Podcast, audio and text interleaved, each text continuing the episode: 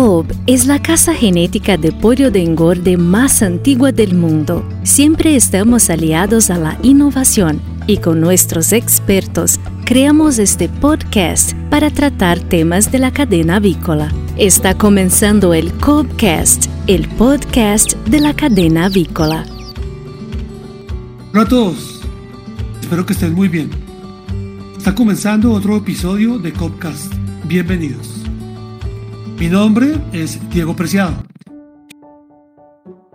Yo soy médico veterinario eh, de la Universidad Nacional de Colombia con una especialización en gerencia estratégica de la Universidad de La Sabana. He trabajado por 23 años en diferentes sectores de la cadena avícola, desde reproductoras hasta apoyo en engorde. Los últimos 13 eh, años he prestado servicio técnico en reproductoras, incubación y pollo de engorde y me integré al equipo de COP en febrero del año 2019. Eh, me desempeño como gerente regional de servicio técnico para mi país, para Colombia, con sede en Bogotá, pero con soporte a nivel nacional. Y me encargo eh, de coordinar también el apoyo de los especialistas en trabajos dirigidos eh, específicamente para nuestros clientes. pero antes de comenzar nuestro chat de hoy, nuestra charla de hoy, es importante recordar que si te gusta el podcast, nos puedes seguir en las principales plataformas de audio, así como en nuestro canal de YouTube. Y no te olvides de activar la campana para que seas notificado cuando se transmita un nuevo episodio.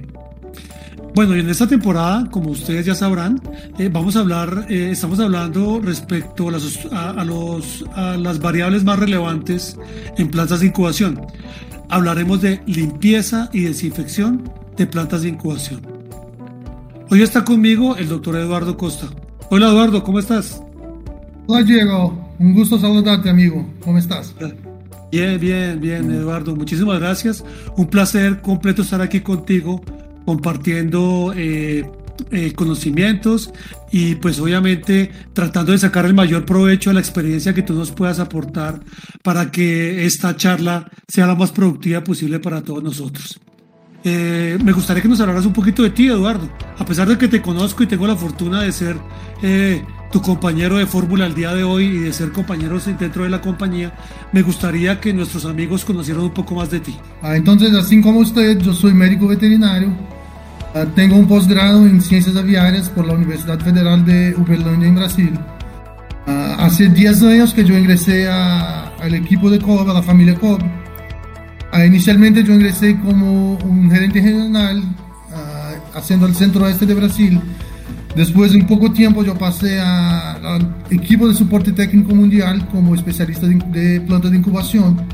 Me quedé en esa función por cerca de ocho años y hace dos años ahora yo soy director de plantas de incubación de Sudamérica, donde afortunadamente yo tengo un equipo muy capacitado, tengo el placer de trabajar con un equipo extremadamente capacitado. Al total yo tengo 20 años de experiencia en, la producción avícola, también pasé por diversos sectores, pero la gran mayoría del tiempo fue dedicada a plantas de incubación. Excelente, no pues amigos, como ustedes verán pues eh, tenemos hoy a una persona que sabe muchísimo de este proceso y pues queremos sacar el mayor provecho de lo que nos puedas aportar el día de hoy. Bueno, como todos sabemos, es extremadamente importante garantizar la calidad del pollito.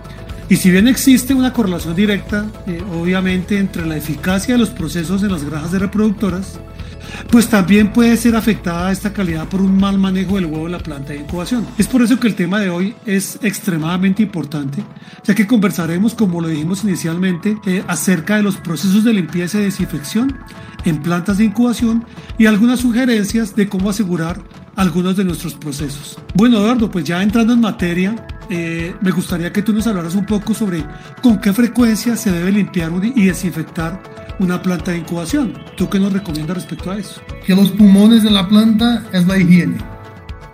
Una planta limpia y bien mantenida, ya ganamos más de mitad del partido. Entonces, para mí los dos puntos llaves, una planta de incubación es un buen mantenimiento y una buena limpieza de la planta. La frecuencia de limpieza depende un poco de qué sector estamos hablando, porque la, la planta la dividimos en diversos sectores. Entonces, un ejemplo, el cuarto de huevos debe, eh, ser higienizado diariamente. Todos los días debemos hacer una limpieza en el cuarto frío. La parte de las incubadoras depende mucho del tipo de equipo que tiene. Si tiene equipo de tapa única, antes de cada carga o después de cada transferencia, se debe lavar y desinfectar 100% de las máquinas. Las máquinas antes, después de la transferencia, se lava, se limpia, se desinfecta antes de, de cargar. Si son máquinas de tapa múltiple, ahí hay algunas que son un poco más delicadas.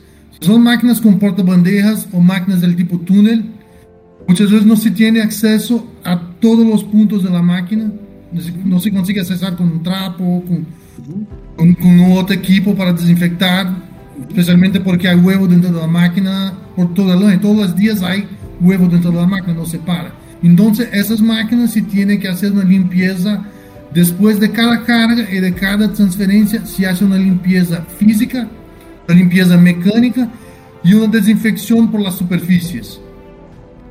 Yo prefiero una máquina de tapa múltiple, yo prefiero solo hacer una limpieza mecánica del piso, de la máquina, después hacer una desinfección del piso con un trapo con desinfectante y no hacer spray dentro de la máquina. Porque el spray se va a bajar mucho la, la temperatura, va a generar microclimas y la cantidad de desinfectante que ponemos dentro de la máquina, con el flujo de aire que la máquina tiene, veces no va a llegar a los puntos que nosotros no conseguimos llegar también. Okay. Entonces, en ese caso, yo prefiero tener un programa de parada de las máquinas para hacer una limpieza general de esta máquina. Si vamos a... Perdóname, ese era exactamente un punto que quería preguntarte ahora que tú lo mencionas. Esas, para, esas paradas, esas paradas programadas de las máquinas, ¿tú consideras que deban hacerse cada cuánto? Obviamente en el caso de carga múltiple, ¿no? Porque la carga única, la limpieza, eh, la parada programada, pues es cada vez que termina su proceso.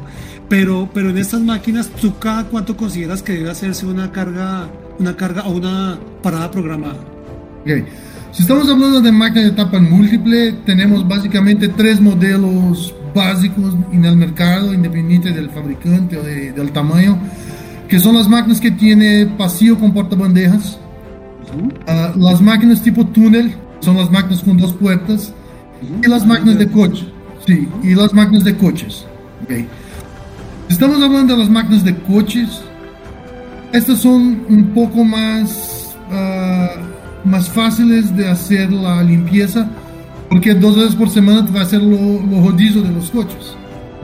Entonces cuando se hace la transferencia de un lado, de, una parte, se va a hacer lo rodillo, ese es un momento que tú tienes acceso a la gran mayoría de la máquina, a la, a la mayoría de los puntos de la máquina. Entonces se puede limpiar de forma mejor sin una necesidad de una parada muy fuerte de la máquina, muy larga. Pero las máquinas de portabandejas o de túnel tiene algunas posiciones de la máquina que no se tiene acceso, sino parar la máquina y desarmar la máquina entera. Sí. Entonces, claro que cuanto más frecuente se puede parar la máquina, mejor. Pero como una regla, yo diría que no mínimo una vez por año se tiene que parar toda la máquina, desarmar toda la máquina, sacar los portabandejas, sacar los motores, sacar los hacks, para tener acceso a todas las máquinas y hacer una limpieza muy minuciosa. También es una excelente oportunidad para hacer un mantenimiento preventivo de alto nivel. Entonces, tú haces dos servicios muy importantes, mantenimiento y una limpieza con mucho detalle. Siempre lembrando que limpieza es detalle, tenemos que pensar los detalles. Donde no miramos es donde se está la bacteria, lo hongo, está normalmente donde lo, no miramos, en los cantos de difícil acceso, las partes de difícil acceso y las esquinas, todo eso que tú comentas, hay que recordar que definitivamente donde no llegamos, ahí es donde podemos tener el problema. Y muchas veces tenemos una situación repetitiva como calidad de pollito y en algunas ocasiones no podemos identificar la causa y puede estar en esos puntos que, que tú estás mencionando. Excelente. Eh, Eduardo, me gustaría de pronto saber si tú consideras que hay algunos principios activos que puedan ser más o más efectivos o que puedan o no ser utilizados en algunos procesos. Ah, hablando de principios activos, creo que la primera cosa que tenemos uh, pensar es mirar lo que el país te permite utilizar. Uh -huh. Primero vamos a mirar la legislación del país si te permite utilizar un principio u otro. Ese es el primer punto. El otro es siempre pensar en la seguridad de las personas que lo están manipulando. Entonces, tener los equipos de protección individual, mascarillas, guantes, todo que, que necesite. Esos serían dos puntos. La, la, ley y las personas son los patrimonio de, de, la compañía. Pensando en los principios activos, otros dos puntos importantes es cuánto uh, corrosión ese desinfectante me va a generar. Algunos principios activos son extremadamente fuertes o eficientes, pero me van a dañar el equipo, me van a dañar la máquina, especialmente las partes de metales. Entonces, es importante pensar en ese. Y otro, cuánto que ese principio activo me puede dañar los huevos o el embrión. Algunos ejemplos, hay algunos desinfectantes que si hace una aspersión en los huevos, por ejemplo, ese desinfectante se forma como una cutícula que se tapa los poros de los huevos. Entonces se va a afectar la pérdida de humedad y la, uh, el nacimiento del pollo, la calidad del pollo.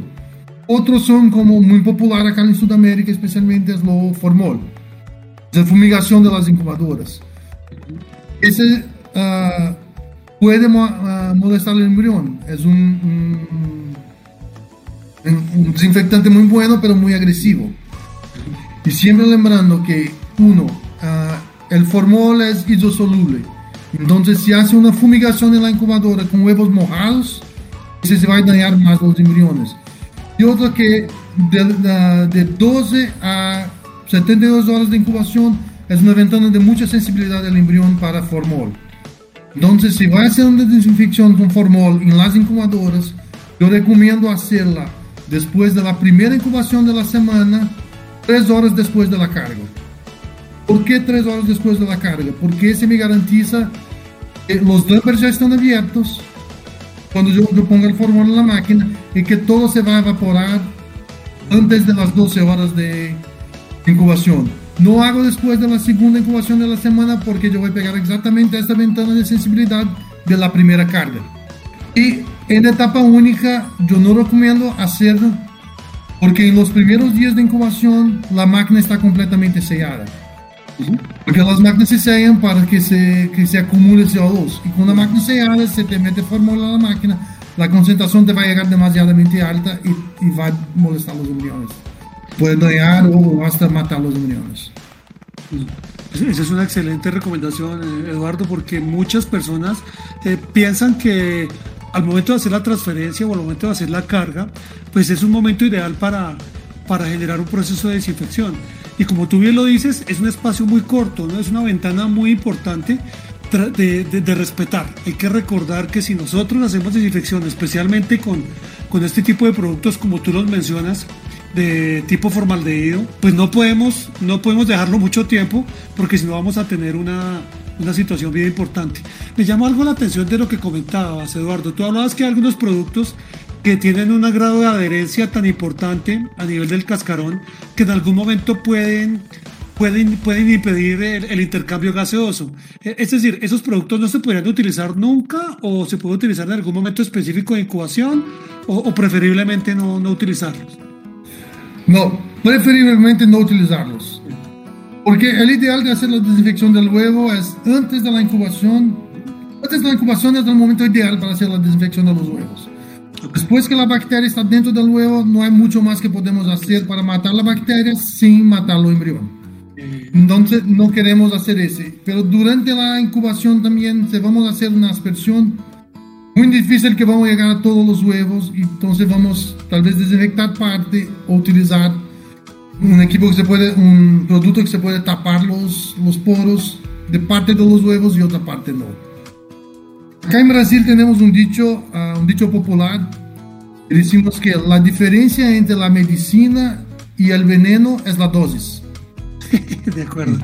Entonces con los desinfectantes es la misma cosa. Si tú tienes en la dosis correcta, en el momento correcto, es un aliado.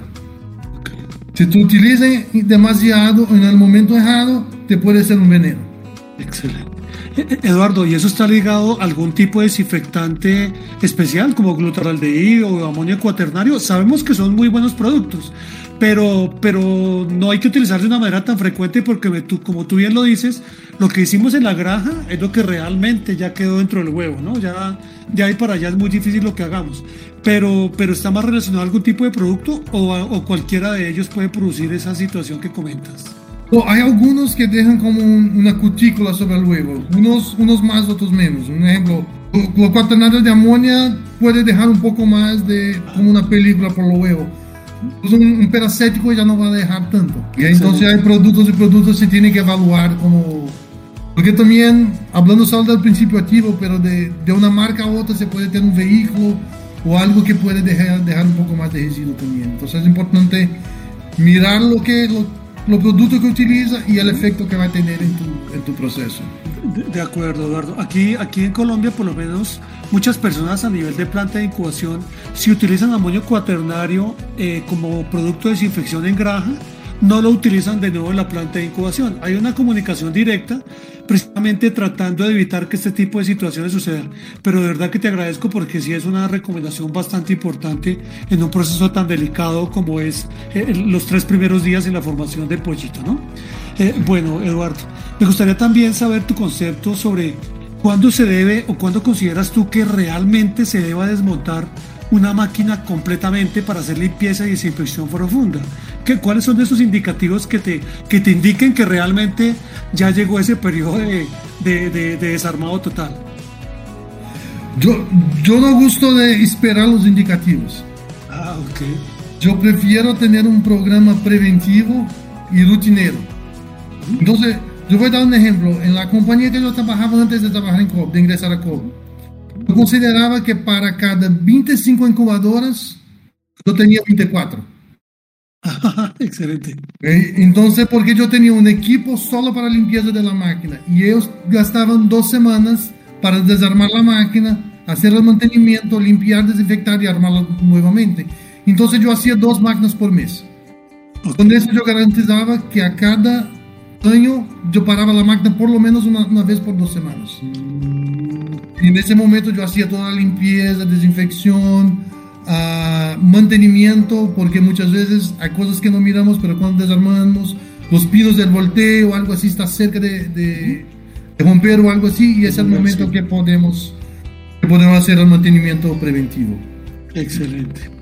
Eduardo, ese, perdóname, ese criterio que tú comentas aplica tanto para máquinas de carga único como para máquinas de carga múltiple o existe alguna diferencia entre las dos tecnologías con respecto al número de máquinas que debiera tener uno vacías para poder garantizar un buen mantenimiento? Ese, ese es nuevamente para etapa múltiple. Ah, ok. Porque la etapa única tú haces cada 19 días, tú estás haciendo una limpieza criteriosa, un mantenimiento, una auditoría de la máquina con checklist para mirar si todo está pasando bien. Entonces, normalmente para etapa múltiple ese, ese proceso. Ah, okay. Okay. Perfecto, Eduardo. Discúlpame, eh, nos estabas comentando algo adicional. No, sí, otro punto que yo, yo no gustaría de dejar de, de comentar es sobre los equipos de ventilación. Esos equipos, especialmente para hongos, pergilos, son puntos críticos. Por algún motivo los hongos se enamoran con los ductos de ventilación, los equipos de ventilación. Si una vez, si una vez instalado ahí, es muy difícil sacarlo. Tiene que hacer un, una fuerza tarea muy fuerte para que consiga eliminarlos. Entonces, una limpieza preventiva, utilización de, de velas antihongos en los ductos de ventilación, un, una limpieza de los equipos de inyección de aire, que sea un HVAC, un, un, un fan coil, que sea, hacer un buen trabajo de limpieza, un programa de limpieza para evitar hongos es muy importante también. Excelente. Eduardo, y tomando tus palabras respecto, por ejemplo, a otro tipo de patógenos, nos acabas de hablar de los hongos, pero por ejemplo, ¿qué hacer cuando una planta se contamina, por ejemplo, por un coli, por una Escherichia coli, o un micoplasma, o una salmonela? ¿Tú, tú qué nos recomiendas hacer? Bueno, en esos casos, uh, primero tenemos que descubrir la origen de la contaminación. Es un lote contaminado que estoy recibiendo Uh, o es una contaminación que está viniendo de otra fuente, de las aguas negras, de insectos. Primero para sacar lo, la fuente del problema. Si tenemos un problema que viene de un lot, uh, de un lot de reproductoras que está contaminado algo, para mí los puntos más críticos están después de la transferencia. Porque después de la transferencia, cuando se empieza el picaje, cuando se empieza el plumón a salir de, la, de, los pollos, ese sí es un punto que se puede diseminar contaminación por toda la planta. Entonces se sabe que es un lote, ahí es más un tema de manejo, que lo maneje por último Si es posible que lo mantengan en una sala separada, que lo hagan hacer el último día de nacimiento de la semana. Entonces, si tú tienes nacimiento de, de lunes a sábado, que haga el lote positivo nacer el sábado. Tú tienes el domingo para hacer una limpieza uh, muy criteriosa en la planta. Okay? Entonces, ese sería uno de los manejos más importantes. Y si es una bacteria o algo así, hacer un, un antibiograma para conocer cuáles son los, la sensibilidad a, los desinfectantes para que utilice la, la herramienta más, más efectiva para ese tipo de, bacteria que estamos. Sí, no, porque realmente es un, es un tema que no en muchas partes se maneja, ¿no? Eh, es decir, esos muestreos específicos, especialmente con esta contaminación con estos patógenos que son de una importancia extrema en la avicultura, eh, muchas veces no se hacen y cuando se hacen ya son demasiado tarde y terminamos haciendo, digamos, eh, una contaminación cruzada entre áreas que en algún momento pudieron haberse salvado de, tener un, un, problema mucho más complejo por efecto de no haber sido detectados a tiempo.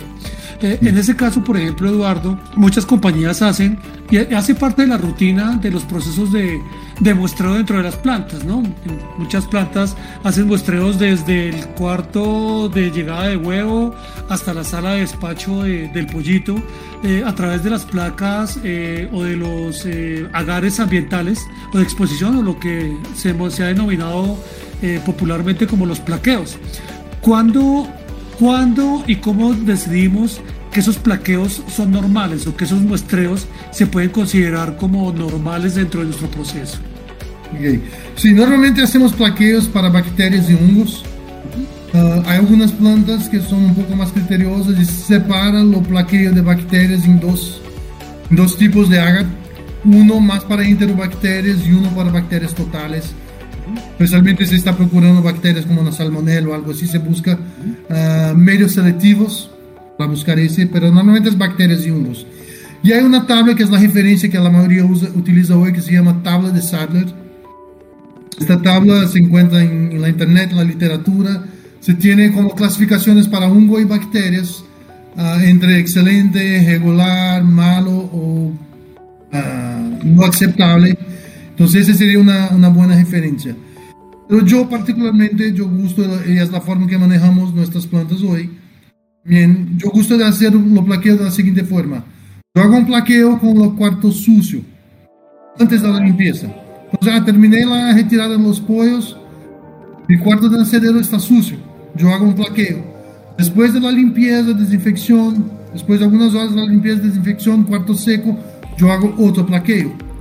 Lo comparo cómo estaba antes y cómo está después. De esa forma, yo puedo mirar cuál fue la eficiencia de mi proceso de desinfección.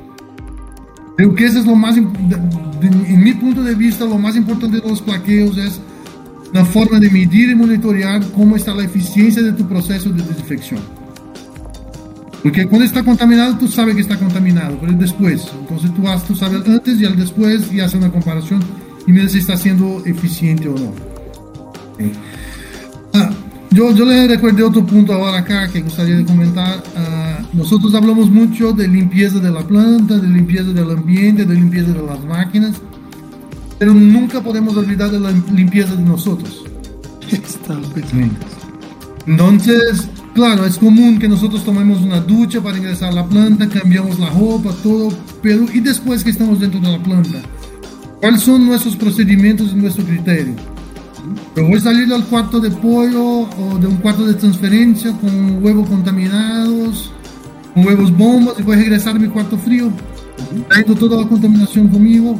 No, si yo estoy de la transferencia adelante y necesito regresar a las incubadoras, cuarto frío que sea, yo tengo que salir, ducharme, cambiar de ropa de nuevo y regresar. Un, un profesional de mucha atención en eso son los de mantenimiento. Las personas de mantenimiento tienen que estar conscientes que tienen que ducharse más que los otros, porque muchas veces está arreglando una nacedora y tiene una urgencia en la incubadora.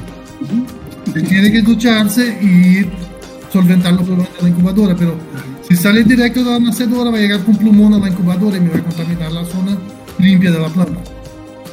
De acuerdo, o sea, e, es decir, es respetar tanto las áreas limpias como las áreas sucias dentro de la planta de incubación. Obviamente nosotros consideramos que la calle es la zona sucia la planta es la zona limpia, pero dentro de la planta también existe una zona limpia y una zona sucia, que por lo que te entiendo, pues obviamente es indispensable, indispensable eh, garantizar. Y pues obviamente en muchas plantas estas personas están identificadas con un, un tipo de, de, ropa diferente, pero eh, eh, es interesante lo que tú comentas, es realmente nosotros muchas veces no hacemos vigilancia a ese proceso. Entonces es importante que en el contrato de trabajo quede que seguramente van a tener que bañarse muchas más veces que nosotros como técnicos a nivel de la planta de incubación.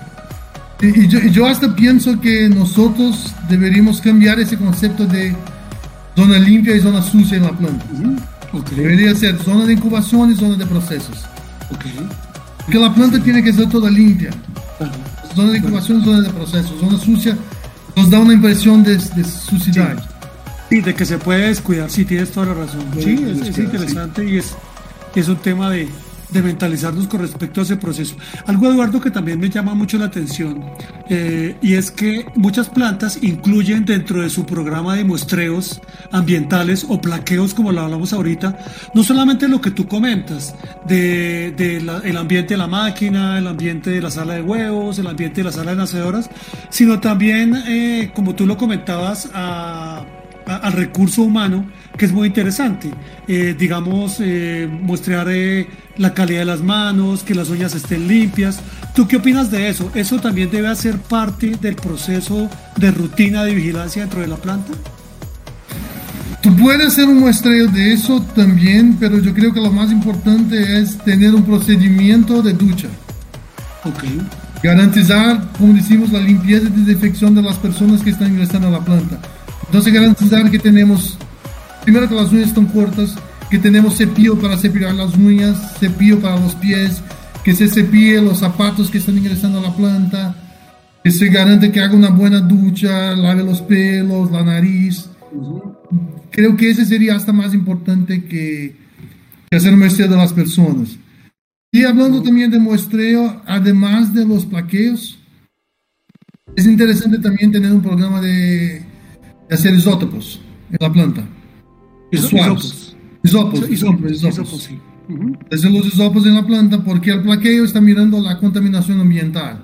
Uh -huh. Pero que me garante que en los ductos de ventilación yo no tengo una contaminación o que en los dumpers de salida de la máquina es una forma de chequear si está limpio y desinfectado, si el equipo está haciendo el procedimiento de la forma que se debería hacer, un plaqueo de los equipos, una, un, un muestreo de los equipos de aire, bandejas de huevo, bandejas de incubación, bandejas de nacedero, para mirar si mi proceso de desinfección de los equipos está bueno. Hacer muestreos de agua también para mirar la presencia de pseudomonas, la agua del lavador de, de equipos. Entonces hacer un, una gama de muestreos muy fuerte, no sé, plumón de los nacederos, son, son todos materiales muy ricos para monitorear la, la calidad de la higiene de la planta. Claro. Eh, eh, Eduardo, en alguna ocasión, eh, eh, haciendo visita a una planta, me encontré con una, una contaminación de pseudomonas que realmente ellos muchas veces no lograron identificar. En algún momento se pudo finalmente eh, llegar a la conclusión de que esta contaminación venía a través de las líneas de conducción de agua, que normalmente dentro de la planta son cerradas pero obviamente se contaminaba en el chiller cuando regresaba, porque es el, el, momento en el cual, digamos que el agua está expuesta a un medio ambiente abierto. ¿Tú en esos casos qué, qué recomiendas? ¿Qué, ¿Cómo se puede manejar una situación de una pseudomona a nivel de agua que obviamente puede complicar completamente una explotación para llegar a, a controlarla en caso de agua que se nos presente a nivel de, de máquinas y de ductos y de circuito cerrado de agua? Ok. No, la pseudomona es una... Es una es una gente que tenemos que tener mucha atención con él. Y normalmente Pseudomonas está ligado con agua o tierra o polvo o cosas así, pero la agua parada es el principal local que se genera la Pseudomonas. Pero con una buena cloración de la agua se consigue controlar muy bien. Entonces tener un sistema de cloración de la agua es lo más indicado. Y también a cada tiempo, por lo menos una vez al año, hacer una limpieza general de la línea para sacar los biofilms que se quedan dentro de biopelículas que se quedan dentro de la tubería de, de las máquinas. Esos serían los, los, puntos principales. Excelente. No, Eduardo, pues realmente pienso que nos has dado todos los ítems y todas las variables que debemos tener en cuenta para que el proceso de desinfección dentro de nuestra planta sea, sea muy adecuado. No me queda sino agradecerte, no sé si quieras de pronto tengas algún punto más en el que quieras profundizar, pero no me queda sino realmente agradecerte muchísimo por habernos acompañado eh, eh, en este episodio. Eh, pienso que va a ser muy fructífero para todos porque son tips que vamos a tener a mano en un audio o en un video en YouTube, como están a través de todos nuestros canales y redes sociales, para poder tener un parámetro de referencia rápidamente a nivel de campo. Juan Diego, yo, yo solo tengo que agradecer a tu tiempo, tu atención, también a todos los oyentes que están escuchando y seguimos juntos esperando por las preguntas en nuestras redes sociales para que juntos con nuestros amigos y clientes podemos seguir aprendiendo y contestando las preguntas, las dudas de ellos. Muchas gracias, amigo. Oh, a ti, Eduardo, muchas gracias. Bueno, y por supuesto, pues me gustaría agradecer a todos los que han estado siguiendo el Copcast, que es un espacio para que compartamos nuestra experiencia, y respondamos cualquier pregunta sobre el mundo avícola. Y por favor, si tienen alguna duda, si tú tienes alguna duda, envía tu consulta a través de nuestras redes sociales, que con toda seguridad te responderemos. Es importante también recordar que nuestro Copcast es quincenal. Y para el próximo episodio estarán aquí Guillermo Silent, eh, nuestros también de soporte técnico regional en incubación, y Eduardo Costa, de nuevo, eh, tendremos el placer de tenerlo, charlando acerca de la importancia del mantenimiento de la planta de incubación en los resultados de eclosión. Y no olvides escuchar nuestra primera temporada en la que hablamos de reproductoras. Agradecemos a todos ustedes los oyentes y nos vemos en el próximo episodio. Muchas gracias. Está empezando el momento consejos para el bienestar animal para gestores de avicultura. Si se usa formaldehído o un desinfectante para reducir la contaminación bacteriana en la nacedora, la concentración ppm debe ser medida. Si el ppm es demasiado alto, la sustancia química puede tener un impacto negativo en la salud y el bienestar de los pollitos. Específicamente, los niveles elevados pueden afectar negativamente la tráquea y el tracto respiratorio de los animales.